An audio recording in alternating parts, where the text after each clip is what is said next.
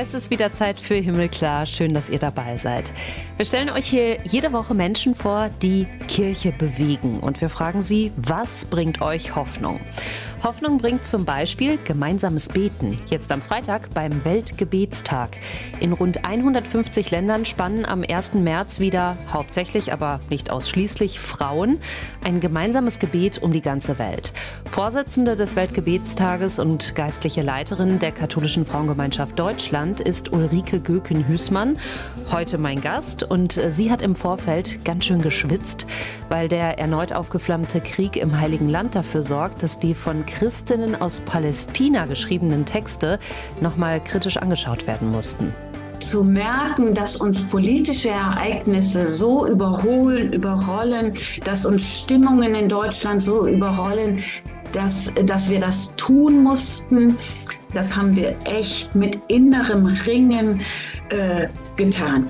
Umso mehr, weil das so eine schwere Entscheidung war, bin ich umso mehr froh, dass ich eben E-Mails kriege, Danke, Ulrike, dass ihr das so gemacht habt. Kritische und potenziell antisemitische Formulierungen wurden verändert. Warum das die schwerste Entscheidung ihres Lebens war und wieso Gebet die Macht hat, politische Systeme zu stürzen, das erzählt sie uns. Außerdem teilt sie Persönliches. Zum Beispiel die Zeit, in der ihr Beten sehr geholfen hat. Zum Beispiel, als meine Tochter in Kanada war, die 11. Klasse, war sie, hat sie in Kanada verbracht das war äh, nicht so leicht für uns, dass sie weg war. Und in der Zeit habe ich ähm, sehr viel auch für meine Tochter gebetet. Ulrike Göken-Hüßmann zu Gast bei uns in Himmelklar. Ich freue mich sehr, dass wir sprechen können. Ganz herzlich willkommen. Ja, danke schön. Mit dem Weltgebetstag steht Ende der Woche wirklich eine riesige Großveranstaltung für Sie an. Ähm, nehmen Sie uns mal mit, wie geht es Ihnen denn heute, jetzt ein paar Tage vorher? Ja, ich freue mich auf der einen Seite sehr. Ähm, ich, wir feiern ja nächste Woche überall vor Ort die Weltgebetstagsgottesdienste und wir feiern auch hier bei uns im Dorf, in dem ich wohne, gemeinsam katholische und evangelische Frauen. Wir haben uns gestern noch zur aktuellen Vorbereitung getroffen, um uns über das Land zu informieren. Und ähm, ja, die Stimmung war gut und die Frauen freuen sich wirklich auf den Gottesdienst und die anschließende ökumenische Begegnung Ende nächster Woche. Insgesamt muss ich natürlich sagen, haben wir seit dem 7. Oktober viele Höhen und Tiefen durchschritten. Äh, das Land des Weltgebetstages in diesem Jahr, Palästina, war und ist eben einfach nicht ohne. Ja, wir haben in meiner Funktion als Vorstandsvorsitzende habe ich natürlich unendlich viele Gespräche geführt, viele Dinge tun müssen. Es war eine, eine sehr anstrengende Zeit. Vielleicht sprechen wir noch mal über diesen äh, anstrengenden Teil ähm, für alle, die das vielleicht auch nicht so richtig mitbekommen haben. Also dieser Weltgebetstag kommt aus Palästina in diesem Jahr. Ich glaube, das ist Zufall, ne? Diese politische ja. Aktualität, also weil aktueller genau kann es ja wirklich gar nicht sein. Wann ist beschlossen worden, äh, dass der in diesem Jahr aus Palästina kommt?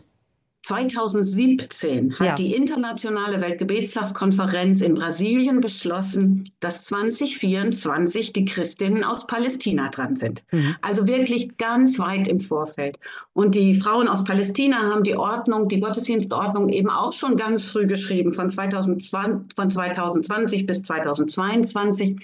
Das heißt, alles war fertig, alles war super eingestielt, alles war aufs Beste gedacht. Und dann kam der 7. Oktober. Dann kam der, der große Angriff der Hamas auf Israel.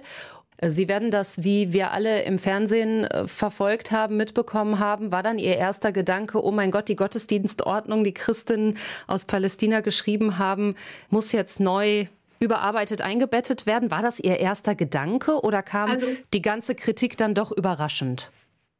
Also ich habe am 7. Oktober morgens um 8 Uhr die Nachrichten gehört und da kam ein Bericht, da war noch gar nicht klar, in welcher Heftigkeit dieser Überfall war, wie terroristisch er war. Und ich war ganz erschrocken und habe an dem Morgen gedacht, oh, das wird schwer. Da kommt was auf dich zu. Ich habe nicht gedacht, wie viel und in welcher Schärfe, in welcher Polarisierung Dinge auf mich zukommen. Ja, und ich sage Ihnen auch, wir haben innerhalb unseres Vorstandes ganz klar, wir, wir, haben schon am 7. Oktober gesagt, wir treffen uns, das war ein Samstag, wir treffen uns Montagmorgen, um über die Lage miteinander zu beraten. Und ähm, diese Taktung der, der sehr engen ähm, unendlich vieler Sitzungen, Gespräche, Telefonate, E-Mails, die, die war, war, war und ist bis heute sehr eng, ja. Gucken wir uns die Kritik vielleicht auch nochmal an. Die größte Kritik äh, kam zum Beispiel aus den Gesellschaften für christlich-jüdische Zusammenarbeit. Die haben sich diese Texte angeschaut und haben gesagt, da steckt christlicher Antisemitismus schlimmster Art drin. Äh, zum Beispiel ähm, wird Palästina als Wiege des Christentums beschrieben, ohne dass beispielsweise erwähnt wird, dass Jesus Jude gewesen sei. Oder das zweite große Thema, die Künstlerin dieses zentralen Plakats, die hat sich solidarisiert mit dem Terror der Hamas und das konnte ja dann auch nicht entkräftet werden. Also ich fange mal mit dem Titelbild an. Mhm. Die Kritik am Titelbild wurde schon Mitte Oktober sehr laut, vor allen Dingen eben an der Künstlerin, weil sie, ich sage das jetzt offen, abgeschwächt, weil sie sich ähm, weil sie Hamas freundliche Posts auf Instagram veröffentlicht hat. Wir wären sehr gerne mit ihr in Kontakt ge äh, gekommen, um, um auch Vorwürfe zu entkräften. Das ist uns leider nicht gelungen. Und ähm, so haben wir relativ früh entscheiden müssen, das Titelbild äh, zurückzuziehen äh, und damit eben auch alle Plakate, alle Postkarten, alle Einladungsblätter äh, zurückzuziehen. Und dann wurde die, kam die Kritik nicht nur von christlich-jüdischer Zusammenarbeit, ähm, auch darüber hinaus an der, an der Liturgie. Ähm, sie kam nicht nur von außen, sie kam auch aus der Mitte unserer Bewegung. Ähm, ich sage jetzt mal, es war für viele schwer vorstellbar, ein Gottesdienstheft zu haben ähm, zum Thema Palästina und Frieden, wo die Ereignisse des 7. Oktobers nicht benannt werden und wo auch nicht für die Opfer auf beiden Seiten seit dem 7. Oktober gebetet wird. Also es gab, äh, es wird, uns wird oft vorgeworfen, ihr habt euch dem äußeren Druck gebeugt, ähm, dem vermeintlichen Antisemitismus. Diesen Vorwurf weise ich immer, immer zurück. Es ist nicht so, es gab auch innerhalb unserer Bewegung ganz besorgte Stimmen. Und wir hatten Angst, Sorge, dass die Frauen vor Ort, die ja die Gottesdienste feiern, nicht die Texte aus Palästina beten, weil sie einfach ja, sich das nicht zutrauen, sondern nur in Anführungszeichen ein Friedensgebet machen. Und ich sage Ihnen offen, ich bin ganz froh darüber, dass wir die Liturgie kontextualisiert haben, denn jetzt schreiben uns die Frauen, heute Morgen habe ich noch eine E-Mail gekriegt, wie gut, dass ihr das gemacht habt, so können wir diese Ordnung vor Ort bei uns beten. So können wir uns solidarisch mit den palästinensischen Frauen erklären. So können wir ihre Stimmen und ihre Erfahrungen hören. Ihr habt das so vorsichtig, so behutsam gemacht. Ihr habt nicht in die wirklichen Essenzen eingegriffen, aber ihr habt, habt es so verändert, dass wir es gut beten können.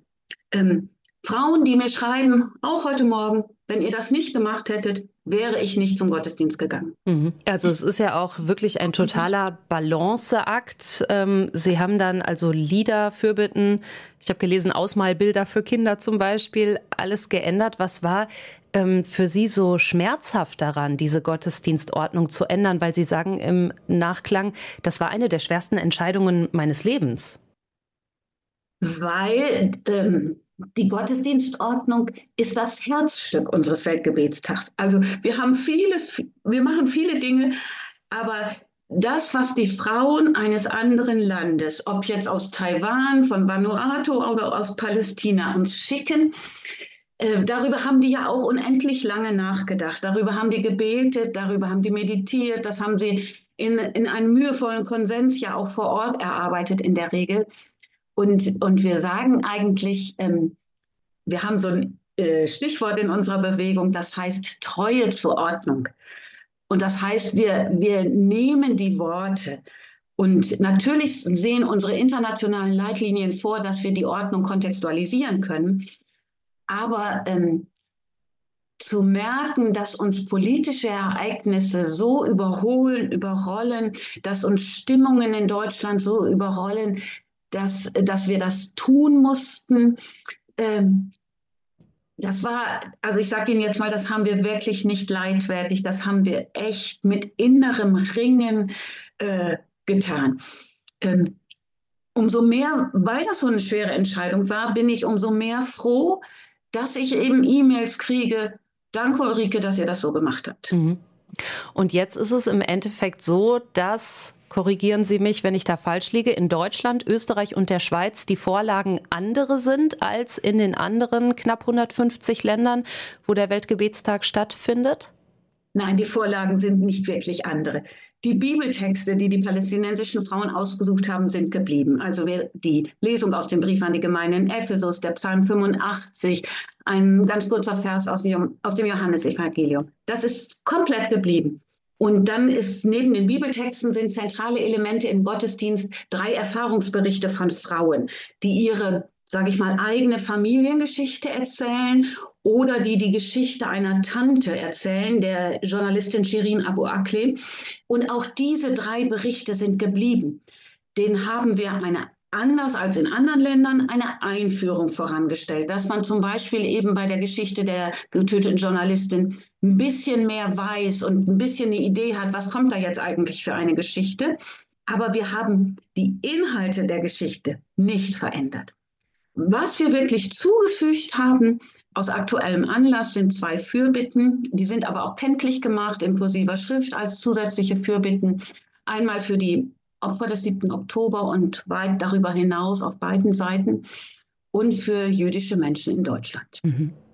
Also dass ähm, auf der ganzen Welt an diesem Tag am 1. März eben genau die gleiche Liturgie äh, gefeiert wird. Das macht ja eigentlich den Reiz dieses ja, Weltgebetstages genau. aus. Und was jetzt bleibt, ist ja schon dieser bittere Beigeschmack. In anderen Ländern stößt dieser Antisemitismus nicht auf Kritik. Da wird es nicht verändert. Also ich, ich weise jetzt nochmal, es ist nicht wirklich, die Ordnung ist nicht antisemitisch. Es gab an einer kleinen Stelle, war, wie soll ich das mal sagen, war eine schwierige Formulierung. Die haben wir auch rausgenommen. Mhm. Ähm, aber die Ordnung ist nicht antisemitisch. Ähm, was wir gemerkt haben jetzt in den ganzen Gesprächen, auch mit, Interna mit dem Internationalen Komitee, ist, dass die besondere Lage in Deutschland in ihrer Dimension, ähm, auch in der politischen Aussage der Staatsräson, die Bundeskanzler Scholz ja nochmal sehr deutlich gemacht hat. Das wird in anderen Ländern fast nicht verstanden. Mm, und das verstehen die palästinensischen Christinnen auch nicht. Ähm, die, ich könnte jetzt auch sagen, die Kirchen in Palästina sind auch zum Teil von den deutschen Kirchen enttäuscht, weil auch die deutschen Kirchen, wie soll ich das jetzt mal vorsichtig sagen, ja, sich auch nicht in dem Maße, wie die palästinensischen Christinnen es sich erhofft hätten, solidarisiert haben. Also es gibt viel, viel Enttäuschung in Palästina, aber der darf nicht nur am WGT festgemacht werden.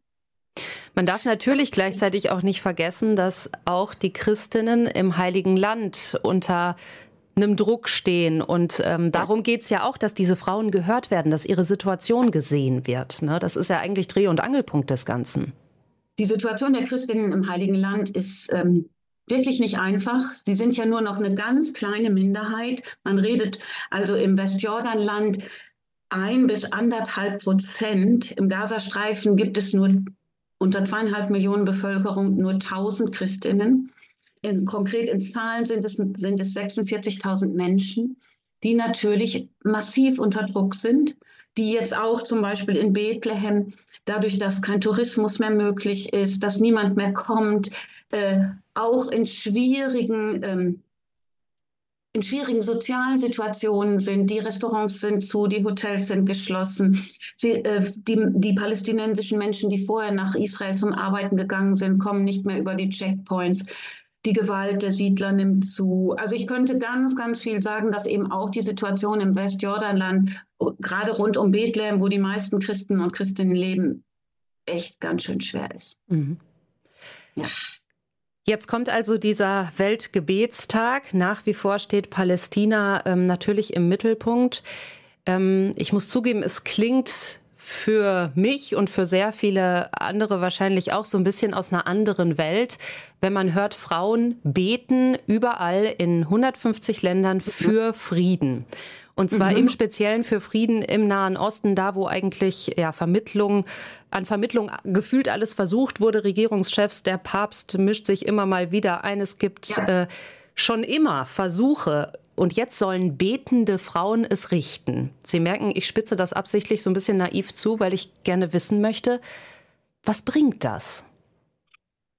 Ähm, ich sage Ihnen jetzt als erstes, Auch 1989 haben Gebete und Kerzen und Versammlungen äh, den Fall eines politischen Systems geschafft. Die, ähm, die Bewegung in der ehemaligen DDR ist von den Kirchen ausgegangen. Denken Sie mal an die Montagsgebete in der Leipziger Nikolaikirche. Also wir glauben an die Kraft des Gebetes, an die Macht des Gebetes und, und deswegen laden wir in diesem Jahr eigentlich auch besonders dazu ein. Nicht nur Frauen, auch Männer, Kinder und Jugendliche. Es gibt ja auch Kindergottesdienste und Jugendgottesdienste nächste Woche, ähm, weil wir an die Macht des Gebetes glauben. Wann haben Sie das letzte Mal gebetet? Heute Morgen. Darf ich Sie fragen, für was? Das ist jetzt natürlich eine ganz persönliche Frage, aber also ich habe heute Morgen einen Psalmfest gebetet, äh, den habe ich mit in meinen Tag genommen. Ähm, ich habe so bestimmte Rituale für mich selber, die ich eigentlich auch morgens dann mache. Ich lese immer einen Vers aus der Bibel, den nehme ich dann, manchmal gefällt er mir gut, manchmal nicht so gut. Heute Morgen gefiel er mir gut, es war ein Psalmvers.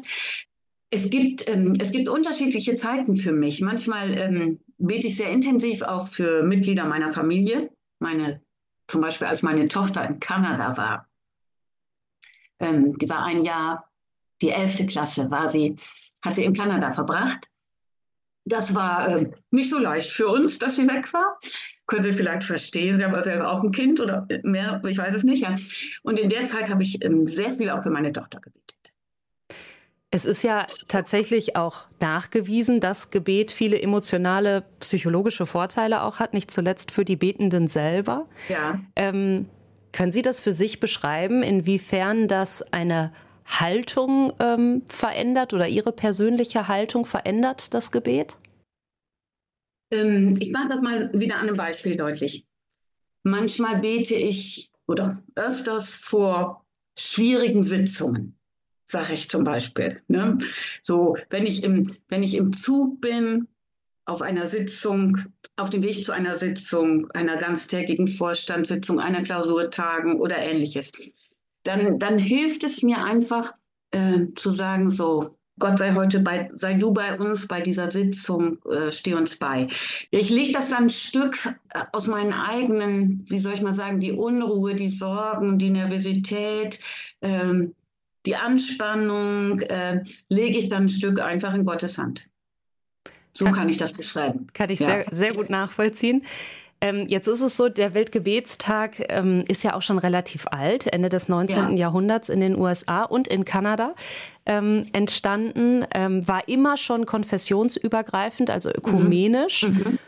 1947 der erste ökumenische Weltgebetstag dann in Deutschland zur ja. Nachkriegszeit. Also der hat wirklich ja. auch spannende, aufwühlende Zeiten ja. schon erlebt. Ne? Ja, ja, es geht ja bei uns im Weltgebetstag nicht nur um die Ökumene mit der evangelischen Kirche, sondern auch mit den sogenannten kleinen Kirchen. Und im deutschen Komitee, deutschen Weltgebetstagskomitee, das den Weltgebetstag ja verantwortet in Deutschland, sind Frauen aus sieben sogenannten kleinen Kirchen. Methodisten, Mennoniten, Heilsarmee, Herrnhuter, Baptisten, Altkatholiken, orthodoxe Frauen. Und für mich äh, war und ist das eine unwahrscheinliche Bereicherung, ähm, zu, zu, also zu, zu erleben, mitzubekommen, äh, wie zum Beispiel eine Frau aus der Heilsarmee betet. Ich habe mit einer Frau aus der Heilsarmee lange im Vorstand zusammengearbeitet und ähm, für die war und ist das Gebet nochmal wie soll ich das mal sagen, nochmal zentraler. Ähm, was ich als Katholikin bis dahin nicht erlebt hatte, dass man auch zum Beispiel vor Vorstellungsgesprächen erstmal, also dass diejenigen, die ähm, das Vorstellungsgespräch führen müssen äh, oder führen dürfen, dass die dann doch erstmal miteinander beten, bevor die erste Bewerberin kommt.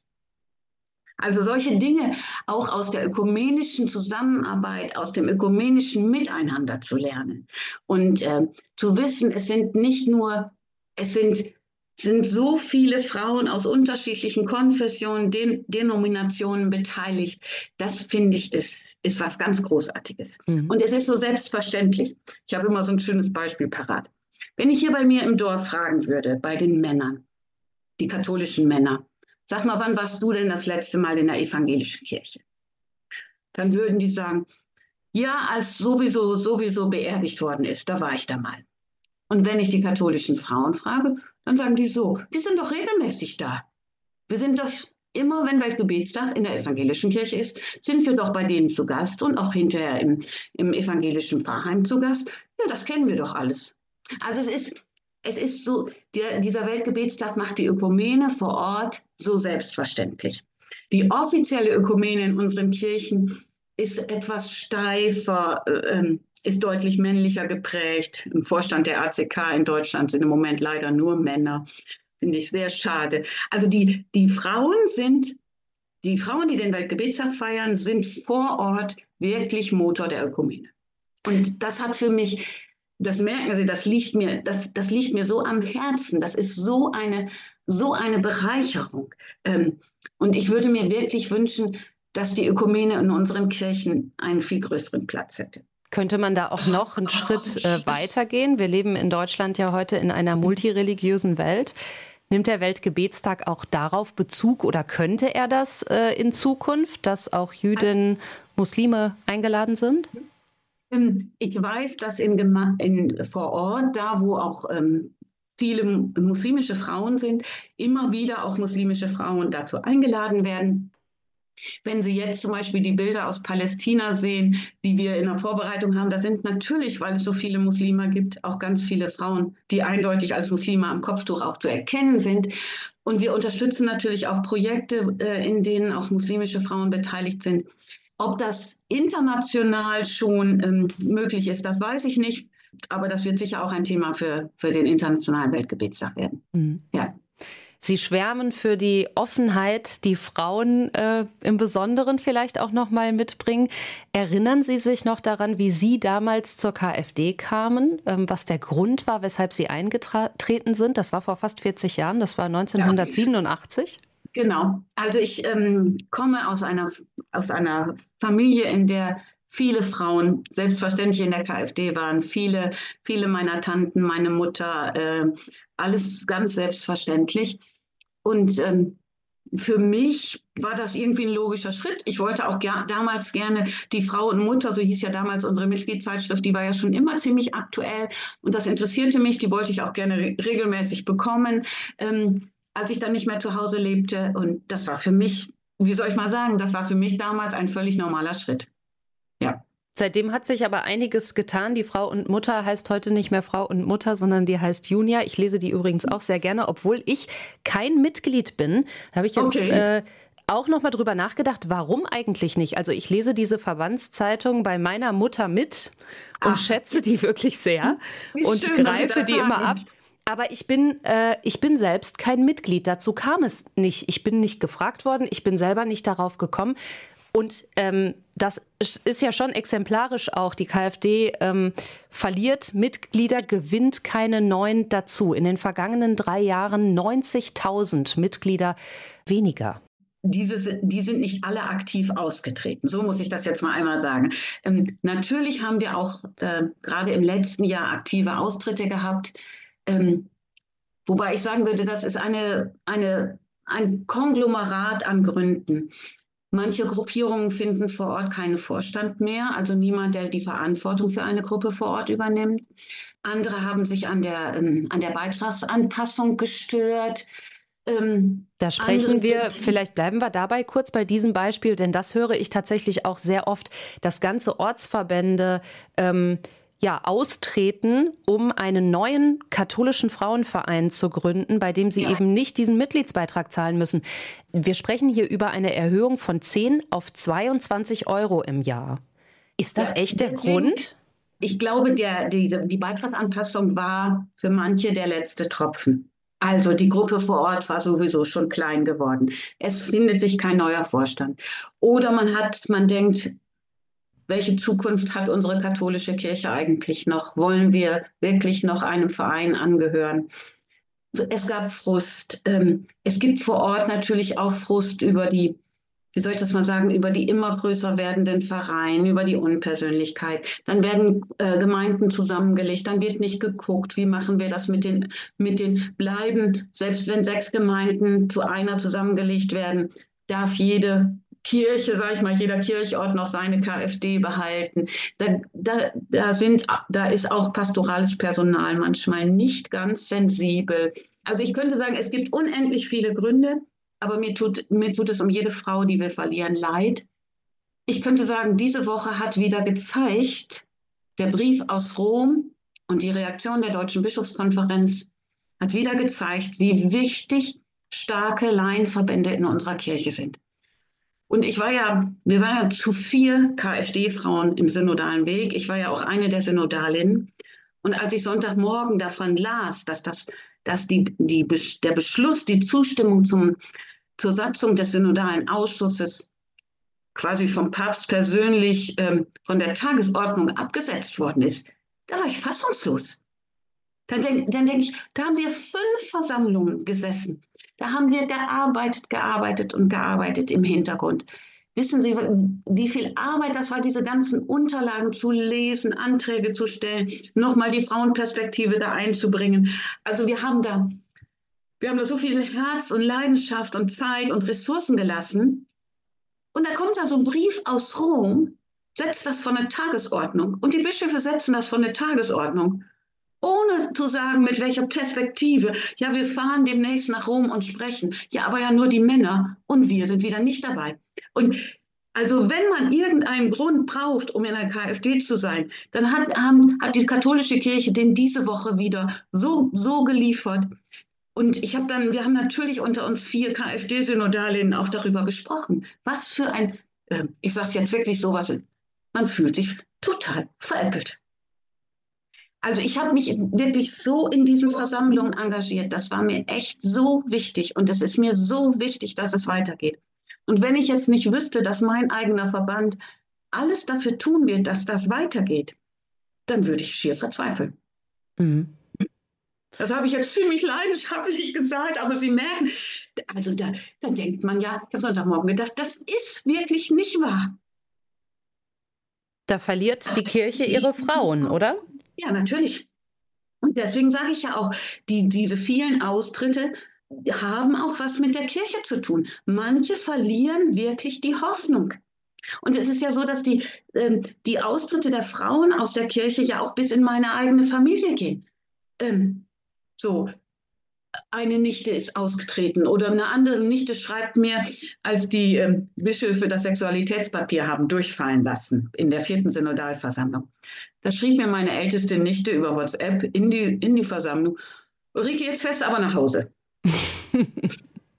so, das haben wir natürlich nicht getan, aber so als Stimmung, ne, zu sagen, Ulrike, wir schätzen das, wie sehr du dich engagierst und die beobachten das total genau. Die wusste, dass ich da sitze und die hat verfolgt am im Livestream oder im Fernsehen oder keine Ahnung, was da in Frankfurt passiert. Ne? Ich muss gerade an diesen sehr abgedroschenen Witz denken. Was macht eine KfD-Frau? Schnittchen. Schnittchen machen wollen die Frauen aber heute eben nicht Nein. mehr. Nein. Und ähm, Sie sind ja auch eine von denen, die dann, äh, das merkt man auch wirklich natürlich enttäuscht ist, aber nicht resigniert. Ich weiß, Sie halten es ganz gerne mit Püppi Langstrumpf.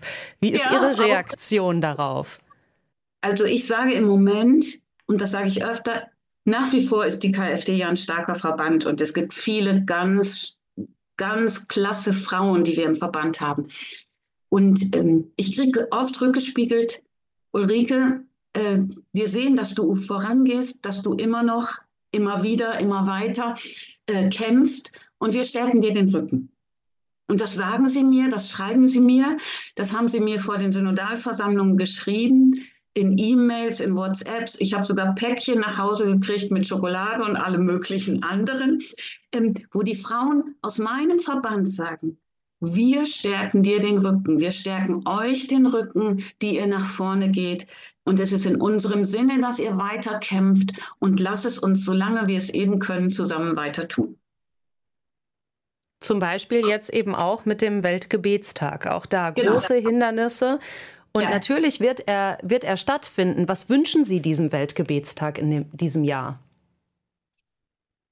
Also ich wünsche, dass viele, viele Frauen und Männer und Kinder und Jugendliche zusammenkommen und beten, dass sie wirklich intensiv für den Frieden beten, dass sie sich von der ökumenischen Gemeinschaft bereichern lassen und dass sie einfach auch gestärkt nach Hause gehen. Und Und ich wünsche mir, dass davon, von diesem, wie soll ich mal sagen, von diesem Spirit ähm, auch was um die ganze Welt geht. Ja. Vielleicht müssen wir zum Abschluss noch äh, ein Zitat von Pippi Langstrumpf, äh, das Sie in einem anderen Interview mal benutzt haben, nachreichen, ja. weil das sonst nicht aufgeklärt wird.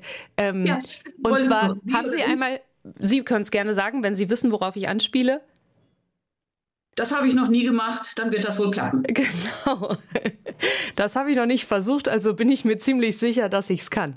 Was ja, gibt Ihnen ganz persönlich Hoffnung? Das ist eine Frage, die wir zum Abschluss unserer Podcast-Episoden traditionell stellen. Gibt es da etwas?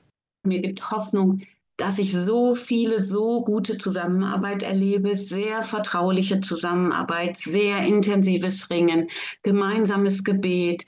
Ähm, aufeinander verlassen können, ähm, gemeinsam die Bibeltexte bearbeiten können. Also alles das, was ich auch im Weltgebetstag erlebe, gibt mir ganz viel Hoffnung. Das sagt uns Ulrike Göken-Hüßmann, Mitglied im Bundesvorstand der KfD, der Katholischen Frauengemeinschaft Deutschlands und dort geistliche Leiterin, außerdem die katholische Vorsitzende des Weltgebetstags. Ganz, ganz herzlichen Dank für Ihre Zeit und alles sehr, Gute. Sehr, sehr gerne. Sehr, sehr gerne. Das war Himmelklar für heute. Nachlesen können Sie Teile aus diesem Gespräch auch nochmal auf den katholischen Portalen katholisch.de und domradio.de. Und kommende Woche gibt es hier bei uns mit Renato Schlegelmilch wieder ein spannendes Thema. Er spricht nämlich mit einem Aussteiger aus der katholischen Traditionalistenszene in Amerika. Mein Name ist Verena Tröster. Bis bald.